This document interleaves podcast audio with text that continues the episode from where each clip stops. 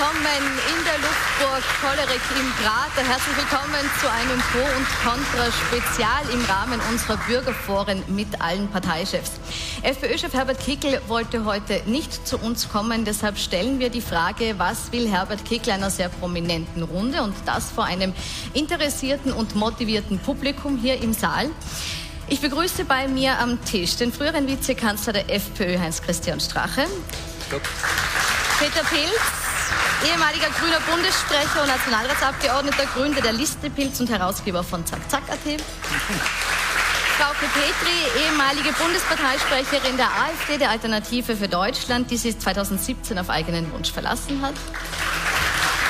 Und Klaus Pann, die Chefredakteur der Salzburg Krone, der gerade eine Auszeit nimmt, die aber für uns kurz unterbrochen hat. Das freut uns sehr besonders. Selbstverständlich haben wir auch einen Vertreter, eine Vertreterin des FPÖ-Parteiklubs zu uns eingeladen, haben auf diese Einladung aber keine Antwort bekommen. Umso mehr freuen wir uns über die, die heute bei uns sind. Widmen wir uns Herbert Kickel, dem Mann, der heute nicht da ist. Herbert Kickl war lange Zeit ein Strippenzieher im Hintergrund. Er ist bekannt geworden als Redenschreiber von Jörg Haider. Er ist dann später unter Heinz-Christian Strache Generalsekretär geworden und auch Innenminister. Und im Mai 2016 herrschte noch Harmonie zwischen Herbert Kickl, Heinz-Christian Strache und dem damaligen Präsidentschaftskandidaten Norbert Hofer. Ist der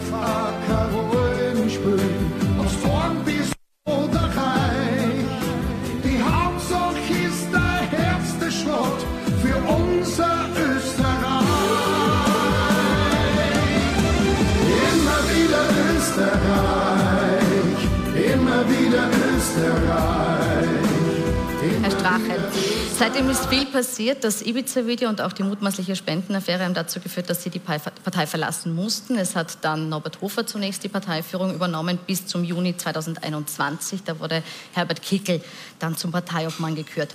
Wie hat sich denn Ihr persönliches Verhältnis in dieser Zeit verändert? Haben Sie jetzt noch Kontakt zu Herbert Kickel? Also ich habe keinen Kontakt äh, zu Herbert Kickel. Ich hatte äh, im Zuge des Rücktritts und auch nach dem Rücktritt äh, noch äh, Gespräche und heute keinen Kontakt äh, zu ihm. Also eingefroren das Verhältnis. Naja, Wann man muss vielleicht eins festhalten, das war ja auch immer wieder bei diversen öffentlichen Äußerungen, die er zum Besten gegeben hat, dass er da oder dort offensichtlich ein Problem mit meiner Person und mir hat. Ich habe mit ihm nie eins gehabt, aber das muss man halt irgendwann einmal zur Kenntnis nehmen. Persönlich enttäuscht? Ja, natürlich hat es äh, eine Zeit lang eine persönliche Enttäuschung gegeben. Ich habe viel zu verarbeiten äh, gehabt in den letzten vier Jahren, aber für mich meinen persönlichen Frieden gefunden und äh, lebe im Jetzt und schaue nach morgen. Nach wann, mhm, wann, war Ihnen denn klar, dass Herbert Kickl ganz an die Spitze der Partei möchte? Äh, bewusst oder klar war mir das nicht, denn er war eher jemand, der, ich kannte ihn ja schon aus der frühen Parteigeschichte, bevor ich Parteiobmann geworden bin, er war Referent von Jörg Haider. Er hat äh, unglaubliche Gaben und Talente auch gehabt, die er dort eingebracht hat. Er ist ein Marketing-Experte. Er hat also im Bereich Marketing und Wahlkampfbetreuung wahnsinnig viel, auch immer an Vorbereitungen gemacht. Und war eigentlich jemand, der eher den Eindruck auch äh, gelebt hat, im Hintergrund bleiben zu wollen. So habe ich ihn kennengelernt, so habe ich ihn erlebt. Ich habe ihn dann fast schon, wie ich dann Obmann geworden bin, und äh, da war ja dann diese Abspaltung von Jörg Haider zum PZÖ hin, äh, da hatten wir äh, dann auch äh, im Vorfeld schon Gespräche und auch, äh, wie ich dann Obmann geworden bin. Und da habe ich ihn dann ersucht, ob er sich vorstellen kann, Generalsekretär zu werden, denn ich habe ihn als Mitarbeiter immer geschätzt und auch gefördert und aufgebaut. Und da hat er sich am Anfang eher sogar dagegen gewehrt, am Ende dann doch zugesagt. Und er wollte eigentlich gar nicht Abgeordneter werden im österreichischen Parlament. Darauf habe ich aber damals bestanden, weil ich gesagt habe, wenn du Generalsekretär wirst, dann musst du auch und sollst auch im Parlament Abgeordneter sein. Du brauchst eine Immunität, du musst auch deine Stellungnahmen dort abgeben können. Und das war dann auch so. Gut, Herr Bandi, jetzt liegt die FPÖ in Umfragen unangefochten seit Monaten auf dem ersten Platz. Wir haben ja vorbereitet äh, den Verlauf der, der Umfrageergebnisse und wir sehen es gleich, hoffentlich, ähm, dass genau, seit ungefähr einem Jahr die FPÖ vorne liegt. Was macht denn Herbert Kickel gerade richtig? Ja, ich glaube, die Frage muss man leider anders stellen. Ich will jetzt nicht gleich Ihre Frage umformulieren, aber die Frage muss man halt so stellen, was machen die anderen falsch? Ähm, wenn man sich die Parteienlandschaft anschaut in, in Österreich, man sieht äh, eine ÖVP mit einem Karl Nehammer an der Spitze, den ein Zufall der Geschichte irgendwie an einen Ort gespült hat nach dem unrühmlichen Abgang von Sebastian Kurz. Der Mann weiß selber nicht, wie es ein Glück oder sein Pech, woher das kommt. Der Mann ist, wie man jeden Tag sehen kann, für das Amt gänzlich ungeeignet. Dann haben wir, ähm, weil, weil, der, weil der Karl Nehammer sicherlich, wie viele sagen, man sagt, unlängst habe ich im Profil gelesen, eigentlich ein netter Kerl. Gut, ähm, das kann man vermutlich über ihn sagen. Ich kann es nicht bestätigen, aber auch nichts dagegen sagen. Also wir haben einen Bundeskanzler, der sein Amt nicht kann. Wir haben eine SPÖ in einem deplorablen Zustand, ähm, die quasi den Blick über den Schrebergarten nicht schafft. Wir haben eine desavouierte grüne Partei. Wir haben Neos, die eigentlich politisch non-valeur sind und darauf warten können, ob sie nach Neuwahlen irgendwo mehrheitsbeschafft werden können in einer Ampel. Ähm, so, und jetzt haben wir hier drei ziemlich kaputte Parteien und der Herr Kickel ja, ist eigentlich schon, eine, meine, es ist schon wirklich äh, erschütternd für dieses Land, dass eine wirklich traurige Figur wie der Herr Kickel Erster sein kann. Ähm, aber es ist, wie es ist. Wir haben es ist offenbar eine ungünstige Planetenkonstellation der Parteien, ähm, okay. dass vier, drei Großparteien, zwei Großparteien, so, und dann kann halt der Herr Kickel, ja, der profitiert von der Schwäche der anderen aus. Ich sage, es liegt nicht an ihm, Frau Petri. Wie betrachten Sie es von außen? Ist es die Sternenkonstellation, wie Herr Pandi gerade beschrieben hat, oder ist es äh, die Größe des Herrn Kickel, die ihm diese Umfrageergebnisse beschert? Na, es sind am Ende die Wähler. Und es ist von außen betrachtet erstmal immer klug, ähm, dem politischen Akteuren, egal in welchem Land, nicht auf der persönlichen Ebene zu begegnen. Ich glaube, es ist immer klug, auf der politischen Ebene zu bleiben, weil jegliches Urteil auf der persönlichen Ebene meiner Ansicht nach denjenigen diskreditiert, der das persönliche Urteil ausspricht. Aber gerade dem großen Nachbarn Deutschland steht das in keiner Weise zu. Und ich frage mal, was sollen die Wähler denn machen, außer ihren Unmut über die bisherigen Parteien oder die ähm, gerade in der Regierung befindlichen Parteien auszudrücken, als durch ihr, ähm, ihr Urteil bei einer Umfrage zu sagen, dass sie diese offensichtlich nicht mehr möchten. Und ich finde, das haben alle ernst zu nehmen. Ähm, wenn Sie dann Herrn Kickel und die FPÖ wählen, dann war das Ihr Wille. Und da haben Sie nur alle vier Jahre oder fünf Jahre ein Kreuz machen können, je nachdem bei welcher Wahl, ähm, dann müssen Sie das tun. Sie müssen ja auch die Konsequenzen ertragen. Mhm. Herr Pilz, hat Kickel die FPÖ verändert? Oder fährt er den Kurs, der eh schon immer da war und spielt ihm jetzt die Zeit in die Hände? Also ich habe, ich bin wirklich schon so alt, ich habe ich hab Jörg Haider erlebt, ich habe HC Strache erlebt, ich habe auch Kickl erlebt. Und mir ist da dieser, dieser ewig gleiche freiheitliche Kreislauf aufgefallen. Oppositionsbank, Regierungsbank, Anklagebank. Oppositionsbank, Regierungsbank, Anklagebank. Mhm. Das gibt es nur bei der Haben FPÖ. Und deswegen glaube, deswegen glaube ich, man, Jörg Haider war ein außergewöhnliches Talent, da braucht man nicht lange darüber diskutieren. Aber dass es Situationen in der Innenpolitik gibt, nicht nur in Österreich, wo es fast wurscht ist, wen du an die Spitze der Freiheitlichen Partei stellst. In ganz bestimmten Konstellationen gewinnen die einfach. Und da dürften zumindest einige von uns einer ähnlichen Meinung sein, weil die anderen keine wirkliche Alternative sind. Jetzt stelle ich mir die ganze Zeit die Frage, wie ist es möglich? Wie ist es möglich in einer Zeit mit einem einzigen Thema, nämlich Ausländerpolitik, erfolgreich zu sein, wo die Spitäler vor dem Zusammenbruch stehen, wo sich die Leute die Mieten nicht mehr leisten können, wo es nicht klar ist, wie es in den Schulen weitergeht, wo die Energiepreise für immer mehr Haushalte nicht zum Zahlen sind. Und wenn man in die Programme vom Herrn Kickel schaut, er auf kein einziges dieser Probleme auch nur eine einzige sachliche Antwort hat. Und da frage ich mich, ich kann es wirklich schwer beantworten, warum Wählerinnen und Wähler äh, zumindest vorläufig wem eine Stimme geben, von dem sie davon ausgehen können, dass es Ihnen nichts bringt. Vielleicht, Herr Strache, möchten Sie darauf reagieren? Ich muss einen Satz äh, zum zuvor Gesagten äh, sagen, weil da ich ja angesprochen worden bin, immer das gleiche Muster oder den Kreislauf, den der Herr Pilz beschrieben hat.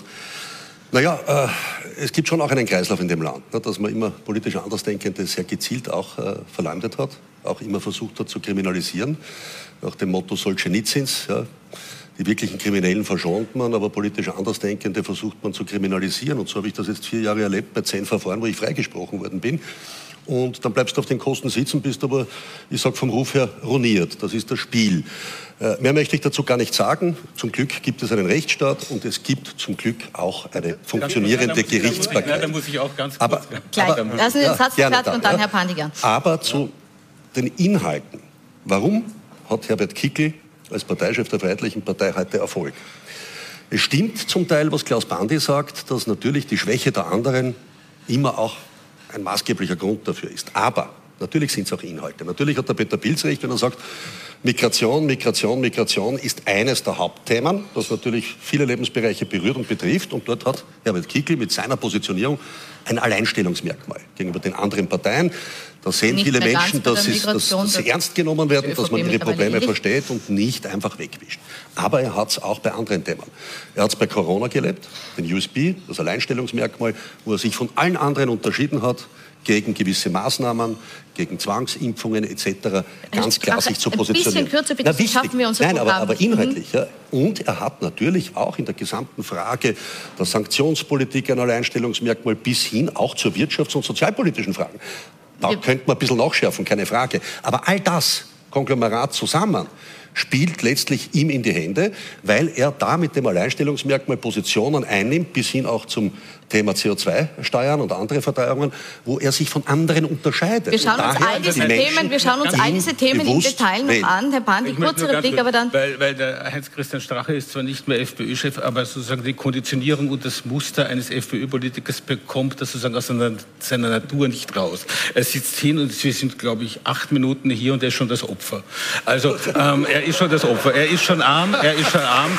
Ähm, ich bin nicht, ich bin nicht Staatsanwalt, ich bin nicht Richter, ich bin da gar nichts. Aber bleiben wir, es geht auch um gar keine Straftat oder irgendwas. Aber wenn wir dann diese wunderbare Geschichte aus Ibiza noch einmal hernehmen, noch einmal, man kann sagen, so eine Geschichte allerdings, also der, der, der, der Herr Nehammer macht sogar was äh, vor Kameras, äh, Strache wusste ja nicht, dass er gefilmt wird.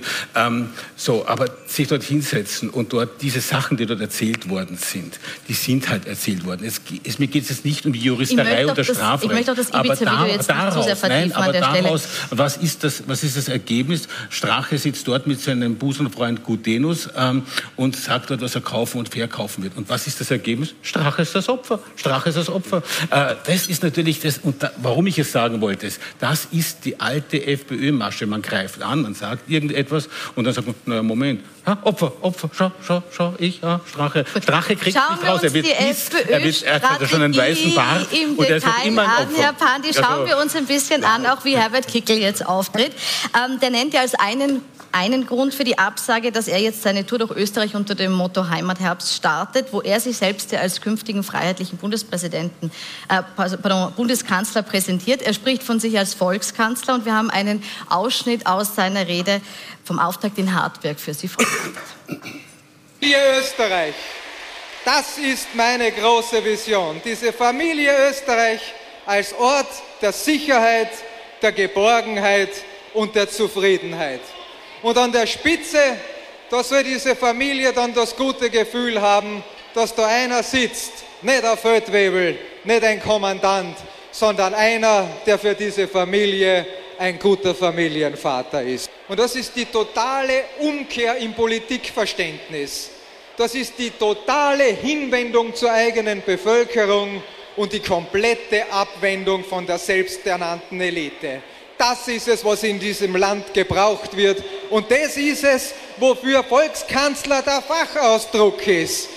Der meint es ernst? Herr, ja, das meint er ernst. Herr Strache, Herr Strache, die komplette Abwendung von der selbsternannten Elite, sagt Kickler. Also ein Mensch, der ja seit Jahren Berufspolitiker ist, dessen Partei in vielen Landesregierungen vertreten ist. Wieso nimmt man ihm das ab?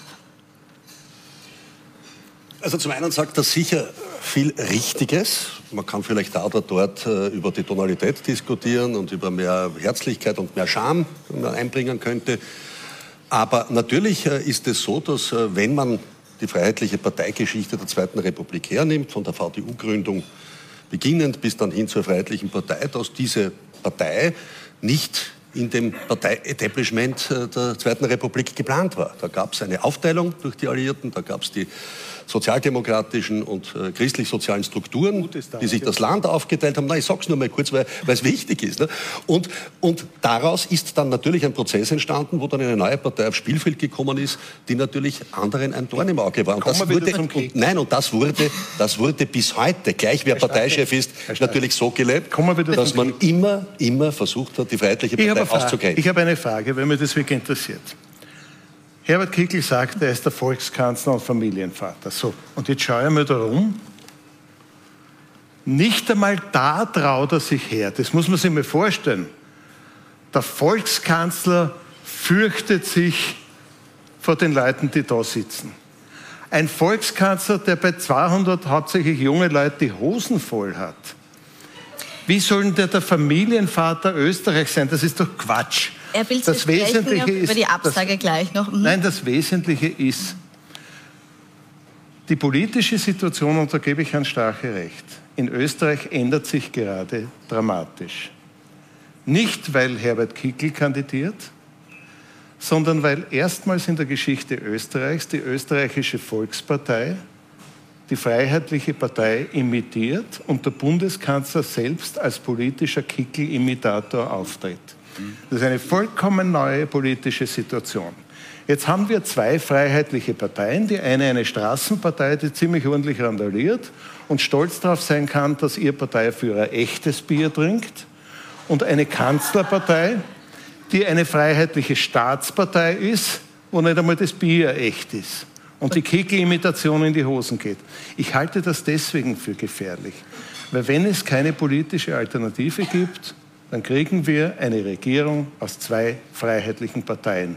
Und in jeder Regierung, in der nur eine freiheitliche Partei gesessen ist, ist unglaublich viel sachpolitisch angerichtet worden und zum Teil, siehe Gesundheitswesen, bis heute nicht repariert worden. Das sollte man ernst nehmen. Jetzt haben Sie die ÖVP mit angesprochen. Ich würde gerne noch bei der FPÖ bleiben, Herr Pandi. Ist diese FPÖ unter Herbert Kickl, ist die in ihren Formulierungen, weil das hat Herr Strache jetzt auch schon gesagt, äh, extremer geworden oder ist sie es auch in den Positionen?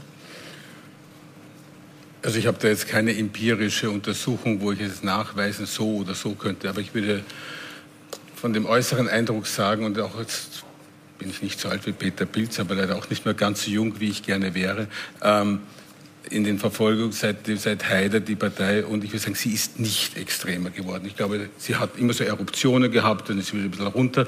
Äh, Heinz-Christian Strache ist ein sehr gutes Beispiel dafür. Er hat bei seinen sage ich, Bierzeltveranstaltungen hat er ziemlich Gas gegeben und hat da halt so seine Sprüche gesagt. Und je näher die Möglichkeit einer Regierungsbeteiligung oder des Amts geworden ist, umso mehr hat er sich dann so brav angezogen, so mit Krawatte und Dings und grauer Bart. Und so, damals war der Bart noch nicht grau.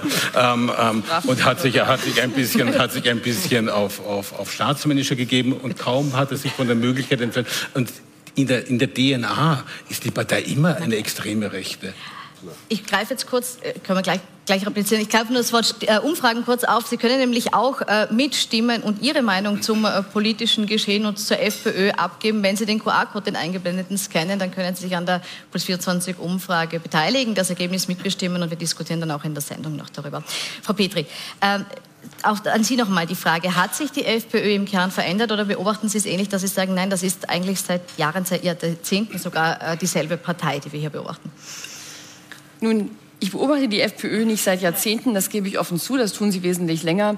Ähm, ich finde es immer spannend, wir sitzen ja ganz offensichtlich sozusagen auf zwei Seiten des politischen Spektrums und obwohl ich ähm, keine Partei verteidigen muss, sondern hier als Beobachter bin, stelle ich natürlich Parallelen in der politischen Diskussion zwischen Deutschland und Österreich fest. Und ähm, es ist immer sehr leichtfertig der Vorwurf des Extremen. Extremismen gibt es in jeder Partei, auch Extremisten gibt es leider nahezu in jeder Partei. Die Frage ist immer, wie geht eine Partei in Verantwortung oder wenn sie in Verantwortung kommen will, damit um? Beherrscht sie oder beherrscht sie sie nicht?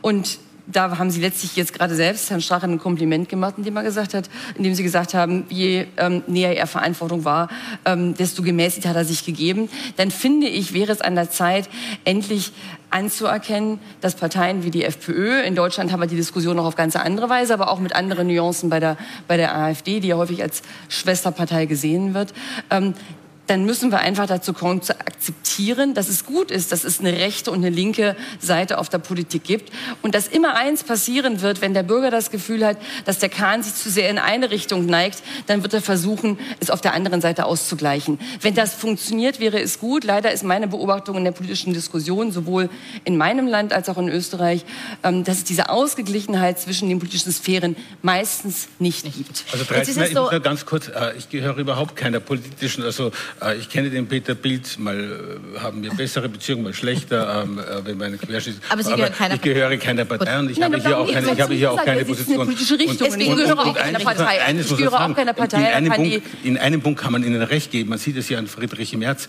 Je mehr er sich von der Möglichkeit der Macht entfernt, umso extremer wird er. Na, ich, ich, gebe ich möchte jetzt aber noch eine andere. Hm, ich möchte die Extremismus der Partei, äh, Diskussion noch ein bisschen nach hinten schieben. Ich möchte noch kurz auf diesem Elitensager bleiben, nämlich auf diesem von unten nach oben. Sie haben jetzt gesagt, das ist das Rechts immer ein Thema. Es ist aber auch das Thema, dass er sagt, wir treten nach oben und nicht nach unten, wenn wir Volkskanzler sind. Und zu dieser Elite zählt Herbert Kickl ja auch die Medien. Die Diskussion ist jetzt schon ein bisschen angeschnitten worden. Ähm, die Medien, die er jetzt in diesem Fall bei uns, äh, nicht immer äh, als Bühne nutzen möchte. Er, er, hat auch gesagt, er kommt hier nicht her, weil es ein linker Sender ist. Und er hat am Donnerstag im Interview mit äh, FPÖ TV nochmal ganz explizit gesagt, ähm, dass eben diese, wie er es nennt, klassischen Medien, linken Medien zu dieser Elite zählen. Schauen wir da auch nochmal kurz rein. Ja, Sie sind selber schuld, weil äh, Sie haben ja schon einiges am, am Kerbholz ähm, in Richtung Manipulation. Sie sind ja in Wahrheit äh, zu Propagandainstrumenten der Mächtigen geworden. Sie sind die Lautsprecher der Systemparteien, wenn man so will. Herr Bandi, fühlen Sie sich da angesprochen? Nein, ich fühle mich nicht angesprochen, aber mitgemeint und ähm, ähm, man kann das, das äh, man kann aber das, das hier einfach wegtun. Ich finde es sehr gut, dass äh, Herbert Kickel nicht hier ist. Ich finde es besser, über ihn zu reden, statt mit ihm, weil es ist absolut sinnlos, mit diesen Menschen ein Gespräch zu führen. Ähm, man kann das, man muss das ja, man muss ja, man muss ja, man muss ja Folgendes sagen. Es ist also, zum Beispiel jetzt mit Heinz Christian Strache. Ja, nein, nein, ich finde es gut, dass er nicht da ist, weil ein Gespräch mit ihm ist sinnlos. Das Gespräch würde nämlich so funktionieren funktionieren. Wir sagen, Sie laden mich ja nicht ein. Daraufhin sagen Sie, ja, wieso Sie sitzen ja hier? Ah, das werden wir sehen, ob ich noch hier sitze. Und dann sagen Sie, äh, sagt er, warum sagen Sie Nazi? Ich sage, ich habe gar nicht Nazi gesagt. Ah, Sie sagen ja Nazi. So, und schon sind wir in einem riesen Boho. Kein Mensch weiß warum. Am Ende ist es alles nur ein riesen Krawall. Oder es geht um die Eskalation. Er macht jetzt seinen eigenen Sender. Das finde ich gut. Da soll er hineinreden, seine Kamera. Vielleicht kommt er aus dem Studio auch gar nie wieder raus. Das finde ich gut. Wir werden uns das ansehen, was er da drinnen sagt. Und man sieht es ja an Heinz-Christian Strache. Kaum ist er entfernt von der Politik, kann man Soweit ich das jetzt sehe, eigentlich recht angenehm mit ihm reden. Tut gut, nicht. nicht in der Politik Vorher zu sein. Nicht. Tut, nicht, ah, tut gut, nicht in der Politik zu sein. Naja, also ich muss schon ein paar Sachen sagen. Der Klaus Bandi hat schon auch Politiker gehabt, die Parteien sehr prominent vorgestanden sind, mit denen er sich sehr gut verstanden hat. Das war der Werner Feimann ist ein Beispiel. Ja, ne? natürlich. Ist ja, kein Problem. Ja. Ne? Natürlich gibt es eine gewisse Nähe. Wir waren, sogar, da, dort bei Journalisten. sogar in Israel. Genau. Ja? Also man soll nicht so tun, als gäbe es diese Nähe da oder dort nicht. Ja? Äh, und wenn dann gesagt wird, der Herbert Kickl hätte Angst, da heute hier zu sitzen, also da muss ich äh, ihn natürlich verteidigen. Also der Warum? hat sicherlich keine Angst, hier zu sitzen und Warum zu diskutieren. Vor dem hat er sicher keine Angst. Sondern das ist halt auch seine, sein Recht zu sagen, ich komme da heute nicht her. Äh, ich werde an dieser Diskussion nicht teilnehmen, weil ich für mich den Eindruck habe, dass äh, vielleicht die Moderatorin, die heute nicht hier ist, da oder dort immer wieder eine Schlagseite eingebaut hat, die ich mir nicht antue. Äh, ich komme gern zu den Spitzenkandidatendiskussionen bei der nächsten Wahl, aber das Format lasse ich aber aus. Aber Herr Strache, hätten Sie es gemacht? Sie waren ja bei den Interviewterminen ja immer, immer schon, das wollte ich ja, also sagen. Ich ja? habe also kein Problem damit gehabt, weil ich gesagt habe, der Diskurs ist, ist wichtig und notwendig, auch mit dem Peter Pilz, ne, wo wir trefflich gestritten haben. Ne. Und das gehört natürlich dazu, keine Frage. Und deshalb möchte ich, möchte ich aber schon eins sagen, weg von dieser persönlichen Schiene und Anpatzung permanent. Das ist das, was äh, die Frau Kepetri zu Recht gesagt hat. Zeit, Nein, das ist nämlich der Stil, der in diesem Land wirklich seit geraumer Zeit eingekehrt ist, nicht über Inhalte trefflich zu streiten, sondern permanent zu versuchen, die Menschen zu kriminalisieren, die Menschen fertig zu machen.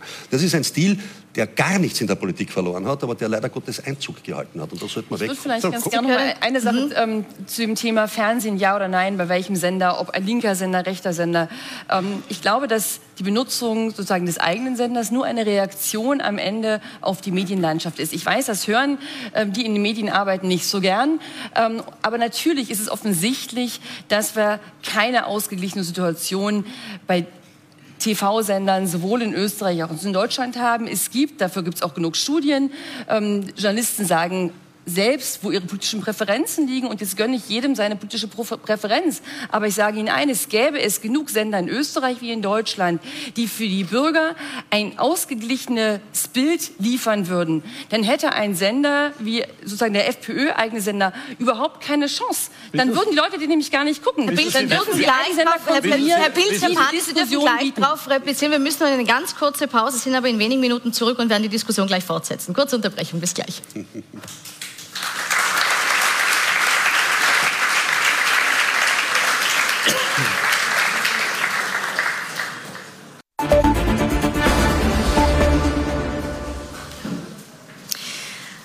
Herzlich willkommen zum Pro und Contra Spezial zum Thema Was will Herbert Kickel heute aus der Luftburg Kollerik im Prater. Wir sind gerade in einer sehr intensiven Diskussion zum Thema FPÖ und die Medien und da gibt es aber auch Wortmeldungen aus dem Publikum dazu. Boris Tischkin hat sich gemeldet und wollte zu dem Thema auch was sagen. Bitte. Äh, ja, was die Medien betrifft und die Frage, aber letztens äh, mit der Redakteurin der Frau Kaiser über die Frage der Objektivität der Medien informell gesprochen.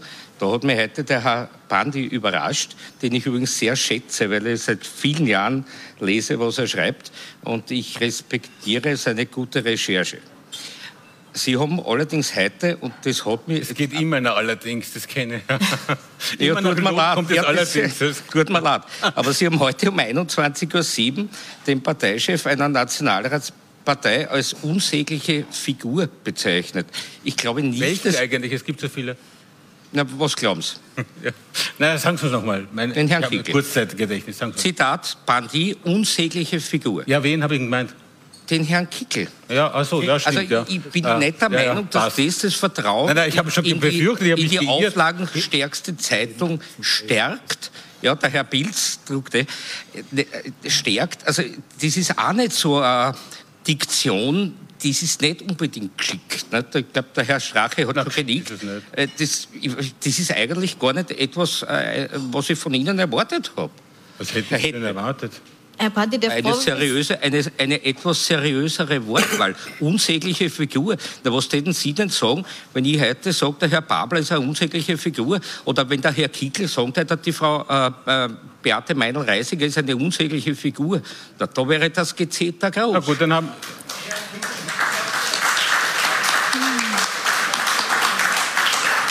Na gut, ja, Herr Bandi, äh, nein, ich lasse mich, lass mich davon überzeugen und ich ziehe die unsägliche Figur zurück und sage wirklich ein Unglück, ein Unglück fürs Land.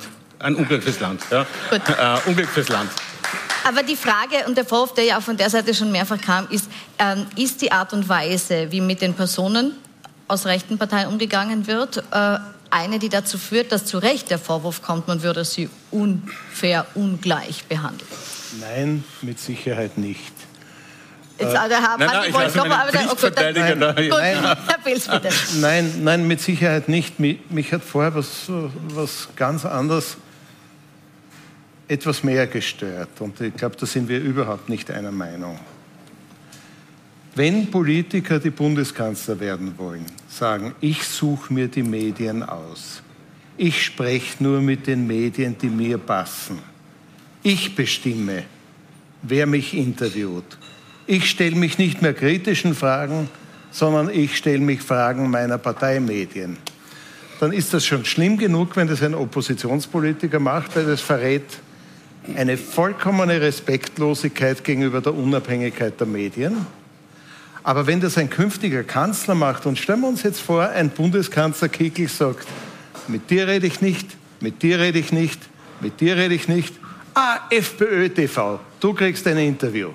So geht das nicht. Und das Kriegen ist wir auf kurz oder lang ein Demokratieproblem? Also ich glaube grundsätzlich, und das ist sicher das, was der Bürger gemeint hat, dass als Journalist man zumindest auch wenn man eine Meinung hat und auch eine politische Meinung hat, die nicht raushängen lassen sollte in der Art und Weise, dass man ja, das politische Vertreter Nein, persönlich ganz, beleidigt. Das sehe ich ganz, Nein, ganz, weil, ganz, weil ganz dann, Weil dann nimmt man jede Grundlage ganz, für eine Diskussion.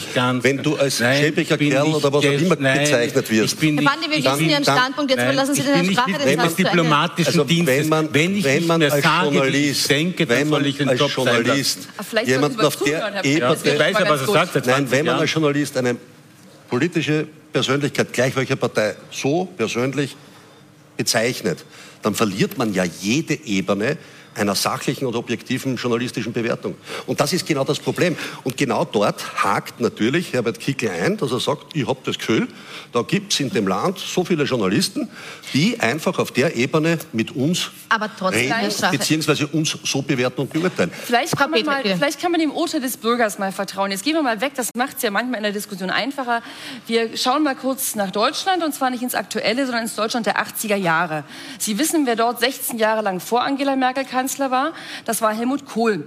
Und Helmut Kohl hat mit gewissen Medien auch, im Übrigen auch Teilen des öffentlich-rechtlichen Rundfunks nicht gesprochen gesprochen. Sie können sich im Internet mhm. reihenweise Videos angucken. Mit Spiegel TV hat er aus gutem Grund schon gar nicht gesprochen. Wenn Bürger das Gefühl gehabt hätten, das geht überhaupt nicht, dann glaube ich, hätten sie ihn nicht wiedergewählt. Aber wenn es nun mal ein Ungleichgewicht in den Medien gibt, und Herr Pilz, ich verstehe Ihren Schmerz, aber es ist selbstproduziertes Elend der Medien, wenn Politiker mit Ihnen oder mit Ihnen, mit Medien nicht mehr sprechen wollen. Ich glaube auch, dass es nicht gut für die Demokratie ist, aber es ist nicht der Anfang des Problems, sondern es ist der Zustand nach einer Entwicklung in den Medien in beiden unseren Ländern, die dazu führen, dass es eine ausgeglichene Diskussion auf Augenhöhe menschlich, das haben wir gerade gesehen, Medien leider nicht gibt. Also tun Sie was wissen dagegen. Sie, wissen Sie, Frau also, Petri, ich mache Medien einen vollkommen anderen Vorwurf. Ich weiß nicht, wie es in Deutschland ist, aber wir haben ein Problem in Österreich. Das heißt, und das wird auch untersucht, Inseratenkorruption, Anfütterung, vieles andere, Steuergelder einsetzen, um Meinung Bilz, zu kaufen. Das, das ist, ist, ein, ein großes Thema, Problem. Das, das aber das Problem, das, das Problem, das wir mit freiheitlichen Parteien und mit dem Herrn Kickel haben, ist ein vollkommen anderes Problem. Ich möchte das, das Thema, ich möchte das Thema mit, den, mit Antwortung jetzt nicht vertiefen. Ich möchte jetzt kurz bei dieser Ausgrenzung bleiben und auch den Ursachen dieser Ausgrenzung bleiben und ein bisschen weitergehen thematisch. Weil der Grund für diese Ausgrenzung ist ja häufig der, dass man äh, vor diesen Parteien äh, oder mit diesen Parteien ein Problem hat, weil man sie als extremistisch ansieht, als zu extrem ansieht. Und die Frage ist, ob das eine Sache ist, die auch bewusst provoziert wird, mit der auch bewusst gespielt wird. Gerade erst am Sonntag hat Herbert Kickel den Begriff Umvolkung verwendet, den der deutsche Verfassungsschutz der NS-Terminologie zuschreibt. Wir schauen uns das einmal kurz an. Ich kann mir nicht vorstellen, dass ihr da alle einen Umbau von Österreich in Dreiskirchen haben wollt, Umvolkung inklusive. Das Gegenteil davon werden wir brauchen. Die größte Rückführungsaktion, die es jemals in diesem Land und in Europa gegeben hat. Also der Historiker Oliver Radkolb äh, sagt, dieser Begriff suggeriert die Bedrohung des reinen deutschen Volkes. Was will Herbert Kickel bezwecken, wenn er so einen Begriff verwendet? Darf ich darauf antworten, aber dann trotzdem noch mal ganz kurz auf Frau Petri Medienfrage noch. Auf einen Punkt muss ich dann schon noch mal ansprechen. Äh, nur zur Umfaltung. Ich meine, da brauchen wir gar nicht so Klemperer LTI reinschauen. Dass das ein NS-Vokabular ist, ähm, ähm, das ist außer Zweifel. Da brauchen wir auch gar nicht länger darüber diskutieren. Ich nehme an, irgendjemand im FPÖ-Archiv wird dann finden, dass man bereits 1918 das auch irgendwo gesagt hat und das war davor und schon irgendwie. Nein, aber wir haben, es kann jeder bei Viktor Klemperer LTI nachschauen. Eindeutiges NS-Vokabular Vokabular, Punkt, Ende. Und jetzt wollte ich nur einen Satz Nein, sagen. meine Frage ist schon, warum Nein, verwendet muss, er das? Ich muss noch einmal... Gut, sagen Sie einen Satz, aber dann komme ich schon nochmal auf die Frage ja die Methodik. Ich sage irgendetwas, wo sich alle dann aufregen, sagen, Umvolkung, Nazi-Begriff, Nazi-Begriff, dann sagt er wieder Nazi-Begriff, dann sagt er, ah, die bezeichnen mich als Nazi, dann sagen wir, nein, wir haben nicht Nazi, aber es ist doch Nazi. Ach, das ist doch dieses, diese Eskalationsspirale, pardon, die hängt uns doch allen beim Halse heraus. Nein, ich möchte, nein, ich möchte in der Sendung schon noch beleuchten, wie sehr die Parteien von Rechtsextremismus unterwandert sind. Einen Satz gewähre ich Ihnen noch zu Medienthema Nein, es sind drei Sätze. Es müssen drei Sätze sein, weil es korrespondierend ist. Die Frau Petri hat natürlich völlig recht, dass sich die sogenannten Rechten oder extremen Rechten nicht, äh, sagen wir, ausreichend gut behandelt gefühlt haben in den Medien. Dann kam glücklicherweise von irgendwo Russland her mit Wissen, Algorithmen und eventuell vielleicht auch Geld. Dort hat man sich sein Know-how, Heinz-Christian Strache war auch in Russland, dort hat man sich Know-how und andere Dinge abgeholt, hat Freundschaftsverträge gemacht und ist dann entlang dieser russischen Linie in die eigene Medienwelt abgedriftet, abgesurft und hat sich seine eigene Medienwelt aufgebaut. Das nur als Antwort. Danke. Also die moderne Kommunikation gibt es äh, wesentlich länger und ja, da sind vielleicht manche ein bisschen moderner gewesen und schneller in der modernen Kommunikation auch präsent gewesen als vielleicht Medien bis heute. Ja. Äh, und die haben natürlich diese modernen Kommunikationskanäle genützt und auch dort im Sinne der Meinungsfreiheit ihre Positionen dargelegt.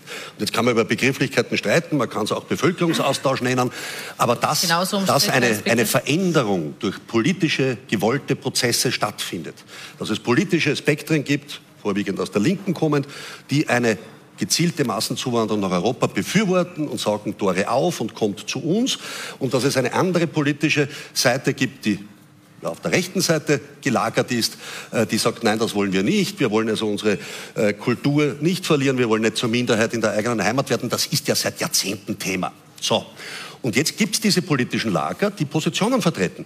Und das ist ja legitim. Und dann muss man irgendwann einmal auch bewerten, will eine Bevölkerung diesen Prozess weiter vorangetrieben wissen oder abgestellt wissen.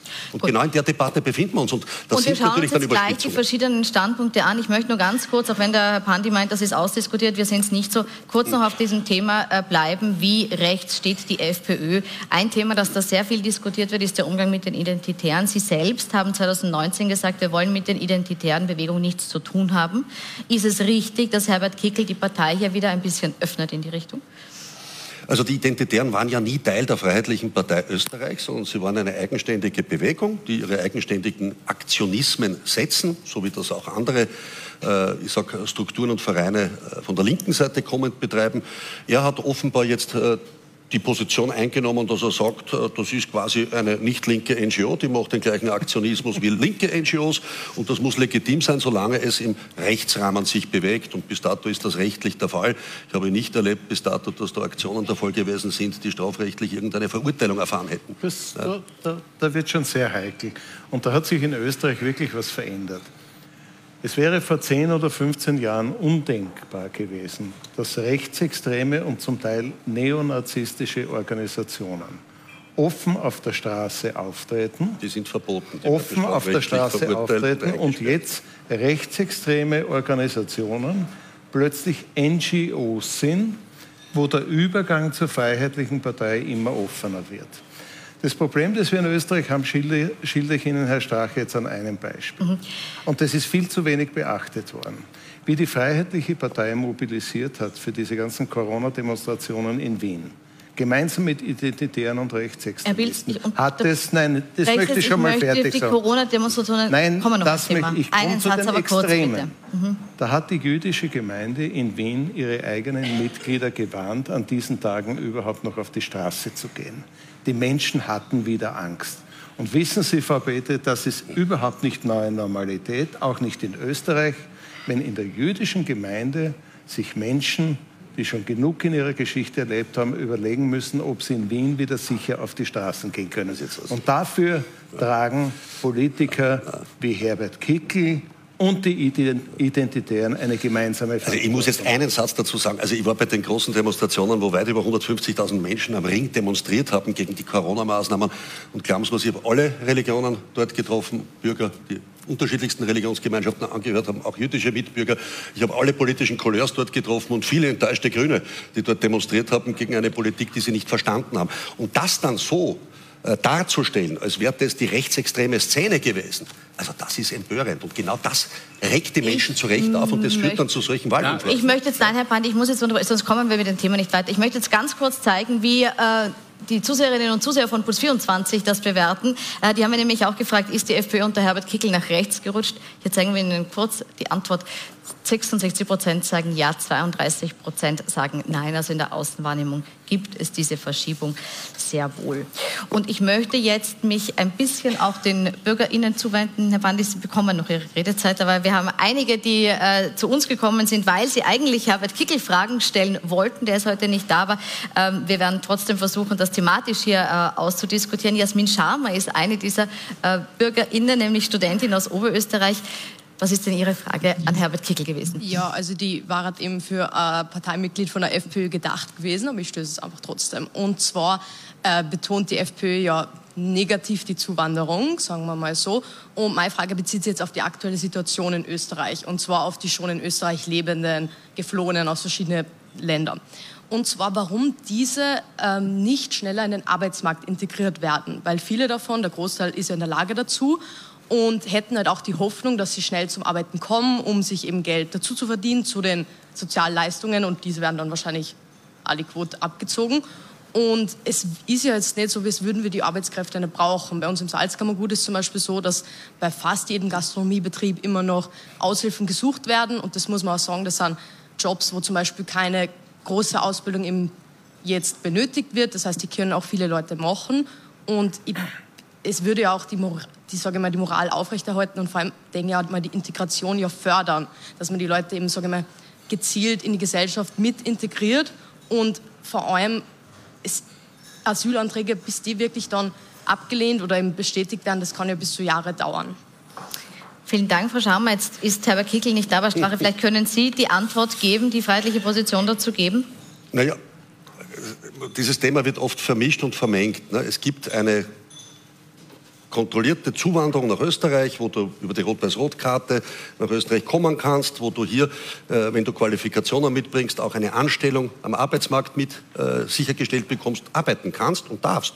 Das ist ja gewünscht, dass wir da Arbeitskräfte haben, die dann auch hier sich integrieren und die Steuern zahlen und ein positives Mitglied der Gesellschaft werden. Äh, der Unterschied ist eben bei Menschen, die das ist jetzt dann die Streitfrage in der politischen Debatte, die also über unzählige sichere Staaten reisen, um dann ein, einen Asylantrag bei uns zu stellen, obwohl sie woanders schon sicher aufgenommen worden wären. Da ist ein anderer Hintergrund der Fall. Und das, da gibt es dann auch rechtsstaatliche Prinzipien zu sagen, das geht nicht. Da gibt es dann auch gegebenenfalls ein Verfahren und dann wird bewertet, stimmen die Verfolgungsgründe, die derjenige angibt oder nicht. Und wenn nicht, hat er das Land wieder zu verlassen und dann gibt es eine Rückführung. Und da muss man den Unterschied setzen. Solange das nicht abgehandelt ist, soll es auch kein Arbeitsrecht geben. Aber ich bin bei Ihnen, dass man schnellere Verfahren sicherstellen müsste. Das ist ja auch eine Debatte, die wir seit Jahren führen und leider das nie zustande gebracht haben, dass man nach sechs, sieben, acht, neun Monaten spätestens diese Instanzen durch hat und einen rechtskräftigen Bescheid hat und nicht neun Jahre durch alle möglichen Instanzen das hinauszögern kann. Das kostet Geld, bringt auch Frustration, nämlich aller Beteiligten. Ja, und das müsste man abstellen. Aber diese Differenzierung ist wichtig. Das ist doch die alte Geschichte, die wirklich sehr wenig mit der Realität zu tun hat. Und ich sage Ihnen, Herr Stach, jetzt ein Beispiel. Äh, Im Gegensatz zu anderen Herkunftsländern, wo es oft nicht sehr starke Bildung und, und ungünstige Voraussetzungen für Einwanderung gibt, kommen viele Hunderttausende Menschen aus der Ukraine als Flüchtlinge nach Europa und werden vollkommen unterschiedlich behandelt. Sieben Prozent dieser Flüchtlinge kommen aus dem Gesundheitswesen, zwölf Prozent dieser Flüchtlinge aus dem Bildungswesen. In Dänemark können 74 Prozent dieser Flüchtlinge sehr schnell arbeiten. Österreich ist das Schlusslicht mit 14 Prozent. Das liegt nicht darin, dass wir die dummen Ukrainer kriegen und die Dänen die tollen Ukrainer und Ukrainerinnen, sondern dass unser System nicht darauf ausgerichtet ist, die Menschen zu integrieren und zu schauen, sind da Krankenschwestern dabei, sind da Pflegehilfskräfte dabei, sind, wir, sind da Leute dabei, die wir im Tourismus brauchen können, sondern sagt, wie schrecken wir sie ab, wie bringen wir sie so geschwind wie möglich wieder weg, wie bestrafen wir sie für die Flucht. Das ist wirtschaftlich dumm, Und Bild, das ist Ich muss jetzt ein bisschen, ein bisschen äh, aufs Gas drücken. Äh, es ist so, dass das, also ein bisschen schneller sein. Äh, es ist so, dass äh, Herbert Kickl ja sogar noch einen Schritt weiter geht und jetzt sagt, er möchte überhaupt keinen einzigen Asylantrag mehr annehmen. Das werden wir jetzt nicht mehr ausdiskutieren, weil wir sehr viele Themen noch vor uns haben. Und zwar das Thema Klima ist auch eines, das äh, für sehr viel Emotionen sorgt. Das ist äh, auch eins gewesen, das Herbert Kickl bei der heurigen Aschermittwochrede ähm, angesprochen hat. Und er hat gemeint, dass man hier sehr wohl ein bisschen härter gegen die sogenannten Klimakleber vorgehen könnte. Er sagt, man muss da nicht zimperlich sein. Und er sagt außerdem auch das noch. Das wäre jetzt die Sternstunde der berittenen Polizei. Wenn die sich da am Zebrastreifen anpicken, dann, dann könnten die dort zureiten, dann kommt ein kurzes Wendekommando, dann hebt das Pferd den Schwaf und dann gibt es einen Biodünger zur Unterstützung für die Klimafreunde. Heute ist Aminda Guggenbichler im Publikum. Sie selbst Klimaaktivistin. Was sagen Sie dazu? Ich finde es ein bisschen peinlich, jetzt hier sitzen zu müssen. Ich habe das Gefühl, die Klimapolitik der FPÖ spiegelt sich hier sehr gut wider. Es ist kein aktuelles Mitglied der FPÖ hier zu sitzen und zu sehen. Und ähm, ich habe das Gefühl, dass die, die Rede, die wir da gerade gesehen haben vom lieben Kickel, dass die einfach Hass und Hetze produziert und einfach das Bild von den KlimakleberInnen einfach verfälscht. Und ähm, ich finde es ehrlich gesagt ein bisschen traurig und auch ein bisschen feige von der FPÖ, weil sie anstatt gescheite Klimamaßnahmen zu setzen, anstatt Klimaziele zu setzen, ähm, schaffen sie es einfach, ähm, probieren sie, probieren sie ähm, Hass zu verbreiten in Medien. Und ich finde das ein bisschen peinlich, weil eigentlich sollten sie ihren Job machen und die Zukunft einer ganzen Generation sichern. Und gerade rennen sie weg und suchen nach Ausreden. Und das sehen wir hier. Und das ist wirklich lächerlich. Ja. Frau Petri, ist es so, dass das, was wir hier sehen, dass das eine Hetze ist gegen eben jetzt junge Menschen, die sich ja Sorgen um ihre Zukunft machen und dass es hier weiter die Gesellschaft spaltet? Naja, das Klimathema ist emotional hoch aufgeladen, und zwar auf beiden Seiten. Ähm, ich glaube, das ist ein Großteil des Problems, dass wir über tatsächliche Probleme beim Thema Klima überhaupt gar nicht reden, weil es ja schon schwierig ist, überhaupt eine wissenschaftliche Kontroverse dazu zu führen. Es ist ein Glaubenskrieg. Die einen glauben, dass die Welt demnächst untergeht und dass sie die letzte Generation sind, was ich aus christlicher Sicht unfassbar anmaßend finde. Ähm, das passt überhaupt gar nicht zum christlichen Menschenbild ähm, und auch nicht zu unserem Auftrag, ähm, zwar mit dieser Erde verantwortungsvoll umzugehen, aber auch den Glauben zu haben, dass diese Welt nicht einfach endet. Insofern, ich verstehe die Sorge von jungen Leuten. Ich habe selbst sechs Kinder. Ähm, ich halte diese übertriebenen Aktionen für kontraproduktiv. Ich weiß, das stört Sie nicht. Ähm, Sie sollten aber darüber nachdenken, dass es Millionen von Arbeitnehmern in Österreich und in Deutschland gibt, die Sie damit jeden Tag, wenn sie auf der Straße sitzen, behindern. Und das ist nicht akzeptabel. Und dazu gehören auch strafrechtliche Relevanz und strafrechtliche Folgen.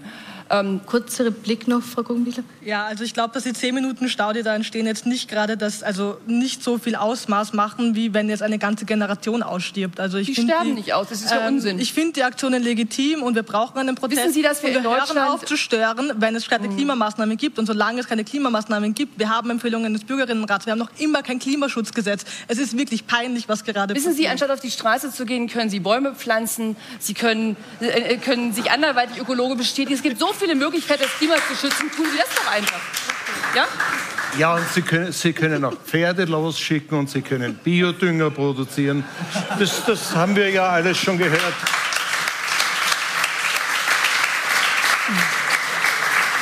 Wissen, wissen, Sie, Frau Petri, und, und, bitte verstehen Sie das nur geografisch, Sie sind eine Flachländerin. Äh, wir in Österreich haben etwas noch, das sind Gletscher. Und jetzt können Sie sagen, die Gletscher, die jetzt alle in den nächsten 15 Jahren verschwinden werden, das sind undankbare Gletscher, die den Appellen der Freiheitlichen Partei, bitte weiter zu gletschern, einfach nicht folgen. Ich halte das für naturwissenschaftlich nicht besonders fundiert. Ich glaube, und es spricht vieles dafür, und alle Untersuchungen sprechen dafür, dass die Gletscher verschwinden, weil sich das Klima ändert. Ja, das, das hat was mit der Temperatur zu, zu tun. Wenn es wärmer wird, schmützt es halt. Ja. Warum wird es wärmer? Weil es einen Klimawandel ja. gibt. Warum ist das wissenschaftlich längst unbestritten? Weil es nur mehr ein paar Leute gibt in extremistischen, klimaschützerfeindlichen Parteien, die sagen, die Realität ist eine andere, weil ich ja, die wirkliche aber das, aber Realität nicht vorbei, zur Pilz. Kenntnis nehmen will. Pilz, Und jetzt haben Sie nur zwei Möglichkeiten. Entweder eine Politik, die Klimaschutz wirklich ernst nimmt und die Sorgen nicht nur einer Generation wirklich ernst nimmt oder die darauf pfeift, und sich über diese Menschen lustig macht. Insofern Kurze Repliken von Frau P. Aber Sie haben das Thema völlig verfehlt, Herr Pilz, weil, weil das gar nicht das war, worum es ging, sondern weil man sich ja trotzdem in einer freien Gesellschaft darüber streiten können muss, und zwar nicht moralisch und nicht überheblich, was die richtigen Maßnahmen Bethel, für eine zukunftsfähige Gesellschaft sind, Herr Pilz. Und das es ja, ist kein aber das, durf, das müsste man ja ändern, wenn wir in einer aufgeklärten es ist kein Gesellschaft. Glaubenskrieg. Das, es ist sehr wohl ein Glaubenskrieg. Äh, äh, nein, ja, nee, ist es nicht. Gut. Zum Kickel-Auftritt nur eines Herz. Es ist schon erstaunlich, wo immer Kickel auftritt, taucht ein Pferd auf. Entweder äh, ähm, gibt es Ivan McDean irgendein Pferdemittel, entweder er sitzt selber auf einem Pferd, was sehr lustig aussieht, oder er lässt jetzt dann äh, ähm, will Menschen, dass sie vom Pferden angekackt werden. Ja? Ich meine, was ist denn das? Das ist jedenfalls eines ist es. Es ist keine ernsthafte Aussagen. Auseinandersetzung mit dem Thema, egal von welcher Seite man auch kommt. Also ein giftiger Pilz ist auch biologisch, aber ungenießbar. Ja, das muss ich einmal äh, bei dem äh, Thema da auch bei, in die Richtung Peter Pilz äh, loswerden, weil das, was Sie als Argument gebracht haben, ist unredlich. Wir stellen das alles außer Streit, was Sie gesagt haben, sondern die Frage, die sich stellt, ist, Wodurch gibt es den Klimawandel, den es immer schon gegeben hat seit Bestehen des Planeten? Und wie können wir als Mensch, was für einen Einfluss haben wir als Mensch und was können wir als Mensch ändern, um das, das aufzuhalten? Diese Debatte gibt Und das Klimakleber, na, da gibt es ja die wissenschaftliche Kontroverse bei aller Wertschätzung, die nicht zugelassen wird. Ja, da gibt es ja 1500 und mehr international anerkannte Wissenschaftler, die zu Konferenzen äh, sich regelmäßig treffen und das kritisch beleuchten. Das wird einfach beiseite geschoben, auch medial, muss man sagen. Und das ist das, was Frau Petri gemeint hat. Und wenn dann Klimakleber sich hinkleben auf die Straßen und einen Verkehrsstau und CO2-Ausstoß produzieren, dann ist das nicht klimafreundlich. Und das ist natürlich auch ein Schaden für die Wirtschaft, für die Arbeitnehmer und für die gesamte Gesellschaft. Und deshalb kann man sowas nicht gutheißen. Und natürlich ich finde es ja schön, dass er jetzt Klimaschützer ist. Ja? Also das finde ich ja schön. Also, ja, wir wollen alle Klima schützen. Die Frage ist, ja. äh, pflanzen Sie Bäume? Wäre schön. Das wäre ein Beitrag, wie Frau Petri zu Recht Nein, ich glaube, eher, eher, manchmal habe ich den Eindruck, CO2 aus, ne? man, manchmal, Herr Strache, habe ich den Eindruck, dass Politiker wie Herbert Kickl eher Wähler und Wählerinnen pflanzen und nicht Bäume. Und das sieht man nicht nur bei der Klimapolitik. Das ich würde auch gerne noch andere politische Themen ansprechen, nämlich eins, das dazu geführt hat, dass auch bislang nicht FPÖ-Wähler zur FPÖ gewechselt sind. Und es ist schon mehrfach angesprochen worden, das war das Thema Corona, das war die Corona-Politik, die Pandemiepolitik.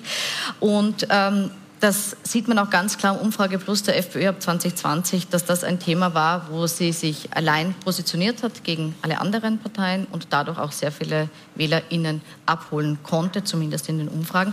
Wir haben dazu auch Wortmeldungen aus dem Publikum. Da sehe ich ja, Frau Elvira, Sie möchten sich dazu bitte äußern. Ja, ich würde gerne wissen, mit welcher Berechtigung man Menschen, normal denkende und freidenkende Menschen, dazu gezwungen hat, zu einer Spritze, die völlig umstritten ist. Ich bin selber ungeimpft. Und wir ungeimpften wurden diskriminiert, verunglimpft, beleidigt, wir wurden isoliert, man hat uns verboten zu reisen, wir durften unsere Familien nicht besuchen, Familien und Freunde haben sich entzweit. Wir waren völlig isoliert Menschen haben ihre Arbeit verloren und was ganz schlimm ist, unsere alten Menschen sind einsam und würdelos verstorben. Man hat uns nicht nur unsere Freiheit und unsere Selbstbestimmung genommen, sondern auch unsere Würde. Und ich möchte immer wieder fragen, mit welcher Berechtigung? Herr Pilz. Wenn eine Regierung, und das ist politische Verantwortung, feststellt und sehr gut begründet feststellt, dass einer großen Zahl von Menschen eine große Gefahr droht, dann ist sie verpflichtet, Schutzmaßnahmen vorzubereiten und auch zu treffen. Und da können wir nicht warten, gerade bei Pandemien. Und ich befürchte, dass es noch ganz andere und gefährlichere Pandemien in Zukunft geben könnte. Da können wir leider nicht warten, obwohl ich Ihre Betroffenheit durchaus persönlich verstehe. Ich habe mit vielen Leuten diskutiert, die das ähnlich sehen wie Sie. Aber wir können nicht warten und eine Regierung kann nicht warten, bis alle davon überzeugt sind, dass das die richtigen Maßnahmen sind, weil es dann zu spät sein kann. Deshalb müssen politische Entscheidungen getroffen werden. Und im Fall von Pandemien, da sehe ich obwohl wir in der Sache völlig unterschiedlicher Meinung sind, genauso wie Sie, wird das umstritten bleiben. Wir werden im Nachhinein, und ich hoffe, dass das im Parlament auch getan wird, aufzuarbeiten haben, wie wirksam die Maßnahmen waren, was richtig und was falsch war. Ich persönlich bin überzeugt, dass vieles zu spät geschehen ist. Und ich bin davon überzeugt, dass es richtig war, die Bevölkerung und speziell die vulnerablen, schon kranken und höchst gefährdeten Personen so zu schützen, dass ihr Leben gesichert wird. Wir werden ich glaube, dass Thema, das gelungen ist. Wir werden über dieses Thema gleich noch weiter diskutieren. Herr Strache, Sie kommen auch zu Wort. Wir müssen nur noch mal eine kurze Pause machen, dann diskutieren wir das noch aus und stellen auch noch mal die Frage, wird Herbert Kickl Kanzler? In wenigen Minuten sind wir jetzt für Sie zurück.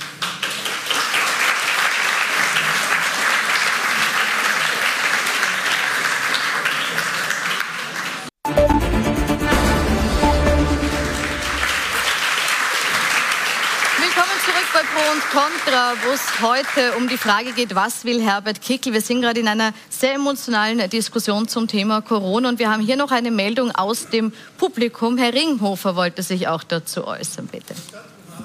Mein Name ist Adolf Ringhofer und bin verheiratet mit einer Eva Ringhofer. Das klingt recht gut, also.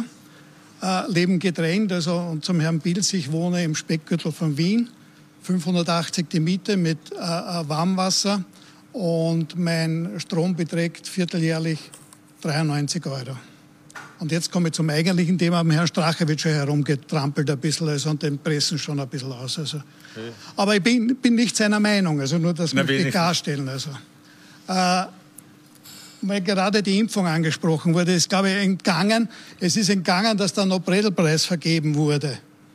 Es wurde der Nobelpreis vergeben und es wird wahrscheinlich wieder ein Herr Schubert oder Herr Haditsch oder Herr äh, äh Bhakti oder äh, äh, von dieser Clique oder ein, ein, ein Wegscheider hergehen und wird sagen, äh, äh, der Bill Gates oder die WHO hat die bestochen. Also das muss man sich mal durch den Kopf gehen lassen, dass das nichts, nichts Schlechtes ist. Und was die, die Corona-Maßnahmen anbelangt, das ist ganz einfach beweisbar mit Schweden. Es wurde immer gesagt, Schweden hat den besseren Weg gewählt. Das stimmt nicht. Und zwar aus folgenden Gründen. Ich erzähle es schnell auf. Also, ich erzähle es schnell auf. Bitte gut zuhören. Also, äh, äh, Schweden hat eine Dichte pro Quadratkilometer von 25 Menschen. Österreich 109 Menschen. Stockholm, die Hauptstadt, hat eine Einwohnerzahl von einer Million. Österreich, Wien zwei Millionen. Die Schweden vor Corona haben 16 Jahre längere gesundheitliche Phase als das österreichische Volk. Also somit können Sie sich vorstellen, dass die viel äh, äh widerstandsfähiger waren. Also. Und, und, äh, Herr Ringhofer, wir können das Modell jetzt nicht ganz und, durchdiskutieren. Und, naja, nur, nur, nur, nur, das ist wichtig, nämlich die Landesgrenzen hat Schweden zwei, Österreich hat acht. Wenn ich Schweden und Österreich vergleiche, dann kann ich die Südosttangente mit, mit der Hauptstraße von Hultschlag im Burgenland vergleichen. Das ist ein, das geht nicht, das kann man nicht vergleichen. Also.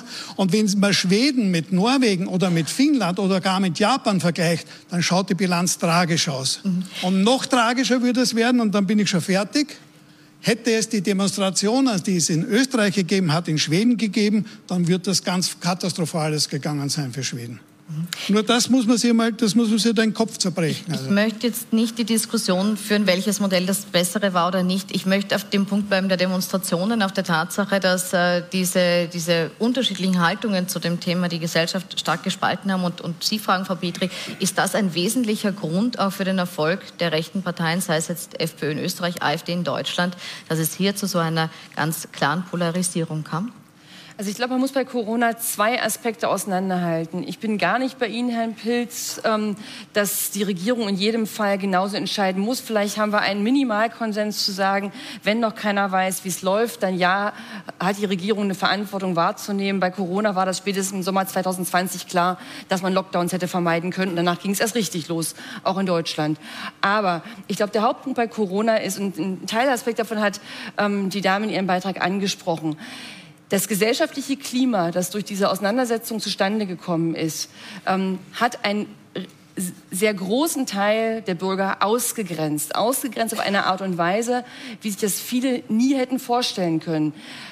Und damit, und damit Und damit hat man aber bei diesen Menschen emotional einen Zustand erzeugt, den vielleicht sonst nur Minderheiten der Gesellschaft kannten.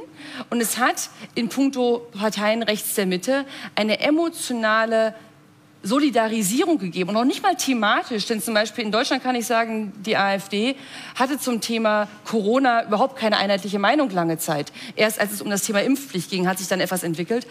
Aber man hat emotional Menschen aus der Mitte der Gesellschaft nicht nur an den Rand, sondern sogar über den Rand gefühlt hinaus befördert. Ähm, in einer Frage, die die individuelle Gesundheitsfürsorge angeht. Und ich glaube, dass in vielen Parteien, bei vielen Politikern noch gar nicht klar ist, was das mit Menschen gemacht hat. Für Deutschland kann ich sagen, dass diese Art der Ausgrenzung, die ja nicht nur beim Thema Corona passiert ist, sondern danach bei der Auseinandersetzung über den Ukraine-Krieg, den ich jetzt gar nicht ansprechen will. Aber emotional ist das gleich wieder passiert. Man hat sie zu Querdenkern oder am besten gleich zu Nazis gestempelt. Und ich das muss überhaupt gar nicht thematisch sein, weil Menschen können sich plötzlich vorstellen, wie es ist, ausgegrenzt zu werden. Und dann sehen sie, wie politisch Andersdenkende auch ausgegrenzt ja. werden. Und ohne dass es großartige inhaltliche Schnittmengen gibt, schafft man auf die Art und Weise ein Wählerklientel, dessen man sich gar nicht bewusst ist. Frau Petri, lassen Sie mich nur einen, einen, einen ganz kurzen Einwurf. Ersetzen Sie jetzt bei allem, was Sie gesagt haben, äh, Corona-Skeptikerinnen und Skeptiker oder Impfskeptikerinnen und Skeptiker durch Klimakleber. Denen geht es könnte man genau dieselbe Geschichte erzählen. Ich genau glaub, dieselbe Geschichte eine, erzählen. Nein, ich glaube, Sie Und da sollten Sie, da sollten Sie jetzt wirklich eine ich glaub, ganze, was Herr eine ganze ansprechen will, ist, dass eine also Ausgrenzung also da und dort gesehen wird. Ich möchte nur, nein, ich, ich, ich möchte, ich möchte gern noch äh, reinholen. Sie können gleich was dazu sagen, Herr Strache. Ich möchte gern noch äh, das äh, zeigen, was äh, Herbert Kickel dazu gesagt hat. Er geht nämlich einen Schritt weiter noch und sagt, er will jetzt alle äh, zur Verantwortung ziehen, die für diese Corona-Politik verantwortlich waren. Ich möchte diesen Ausschnitt noch gern kurz herzeigen und dann diskutieren wir weiter darüber. Bitte. Da rede ich von Corona, von all den Grauslichkeiten und von all diesen Angriffen auf das eigene Volk, die wir gemeinsam in die Schranken gewiesen und beendet haben.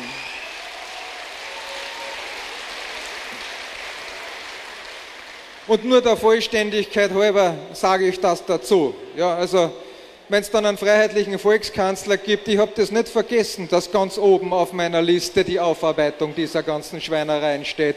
Soll niemand glauben, dass er da ungeschoren davon kommt, liebe Freunde, für das, was sie der Bevölkerung angetan haben.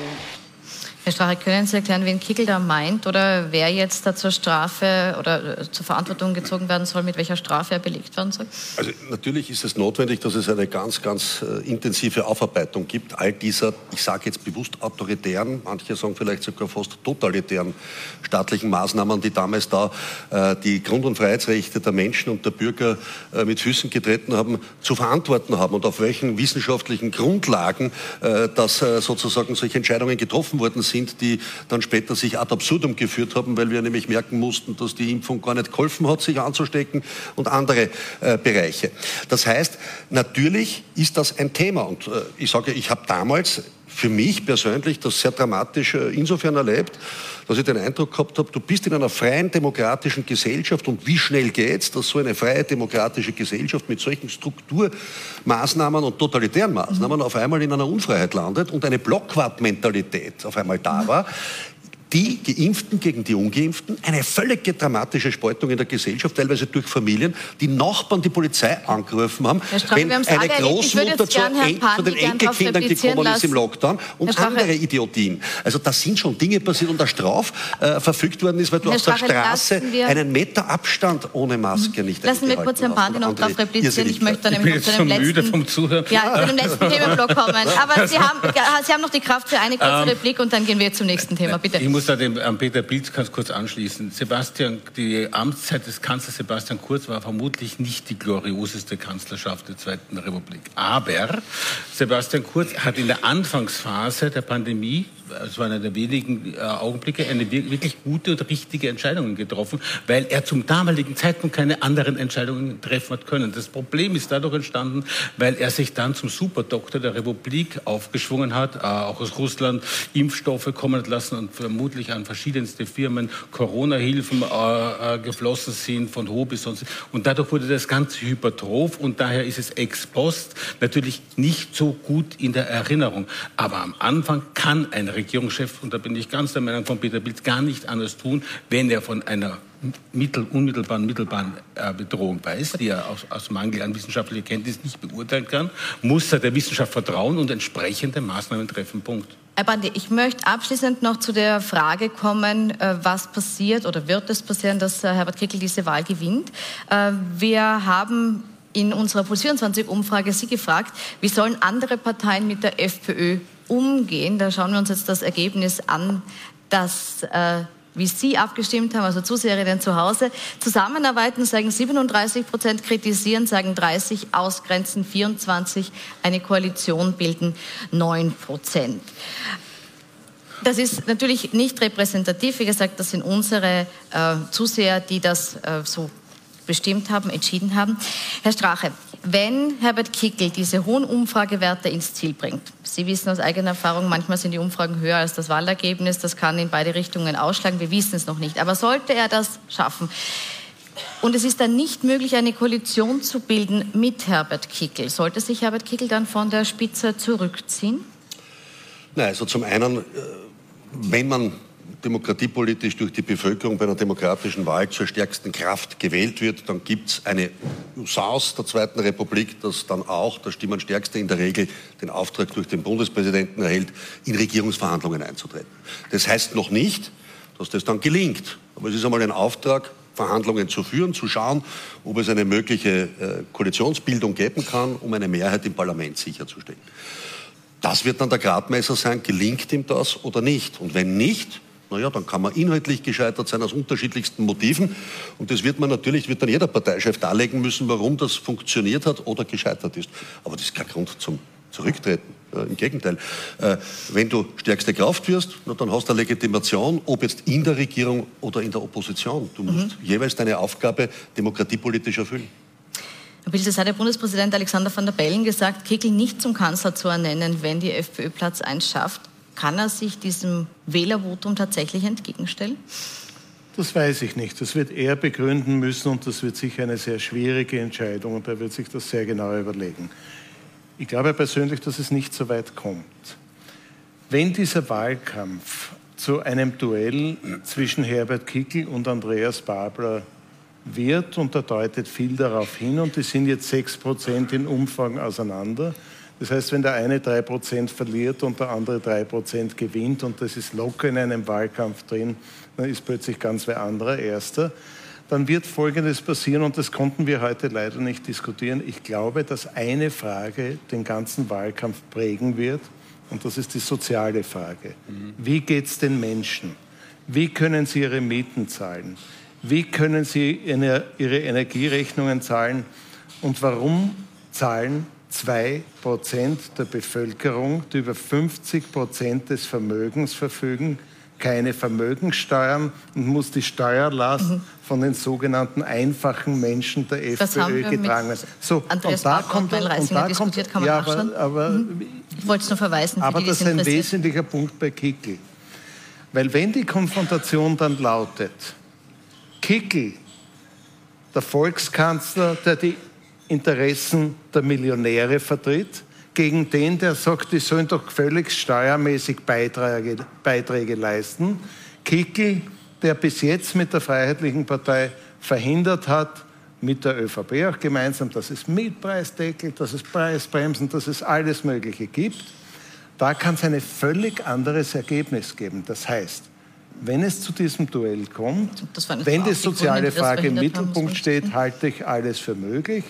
Und dann kann es auch für Österreich und auch für die Europäische Union ziemlich gut ausgehen. Und wenn Sie sich die Umfrage anschauen, die Umfrage, wenn Sie da zusammenzählen, ja. dann war 54 Prozent Nein zu mit Gut. der FPÖ und 46 Prozent Ja. Gut. Das, das finde ein schönes Wort. Das haben wir gesagt, ja, haben wir gesagt, das ist unsere Zuseherinnen-Umfrage. Frau Petri, rechnen Sie mit einem freiheitlichen Bundeskanzler in Österreich? Können Sie sich nach all den skizzierten Szenarien hier vorstellen, dass er das Rennen macht?